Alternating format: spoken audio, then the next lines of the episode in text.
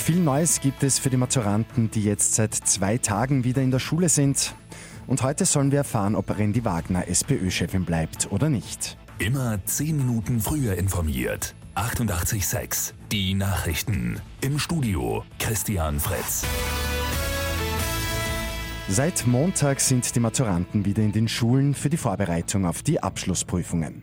Von normalem Alltag kann nicht die Rede sein. Für die Jugendlichen bietet sich ein ganz neues Bild. Christoph Hübner, Schüler im Gymnasium Waltergasse in Wien, sagt, dass doch einiges sehr ungewohnt ist. Unterricht für die gesamte Klasse ist in manchen Fächern nämlich nicht möglich. Die Gruppe darf maximal 15 Leute betragen. Unsere Klasse hat 20 Schüler. Bei Mathe und Deutsch, was also Pflichtgegenstände sind, wird sie aufgeteilt durch zwei. Das heißt, jeder hat einen anderen Raum. Die einen sind in der Klasse Klasse, die anderen im Computerraum. Vorerst haben die Schüler von Montag bis Donnerstag Unterricht vor Ort. Der Freitag soll daheim für die Matura-Vorbereitung genutzt werden. Die SPÖ präsentiert heute die Ergebnisse der Mitgliederbefragung.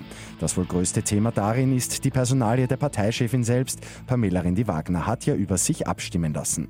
Wiens Bürgermeister Michael Ludwig geht davon aus, dass Rendi-Wagner an der Spitze bleiben wird. Über mögliche Nachfolger haben sich die Parteigrößen zumindest offiziell keine Gedanken gemacht. Heute entscheidet sich wohl, ob die deutsche Fußball-Bundesliga unter gewissen Voraussetzungen wieder fortgesetzt werden kann. Kanzlerin Angela Merkel muss dem Vorschlag noch zustimmen. Dann könnte es am 15. Mai vor leeren Rängen wieder losgehen.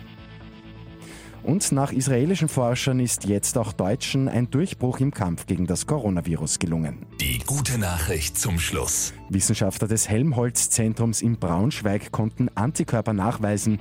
Diese hindern das Virus am Eindringen in Zellen. Mit 886 immer 10 Minuten früher informiert. Weitere Infos jetzt auf Radio 886 AT.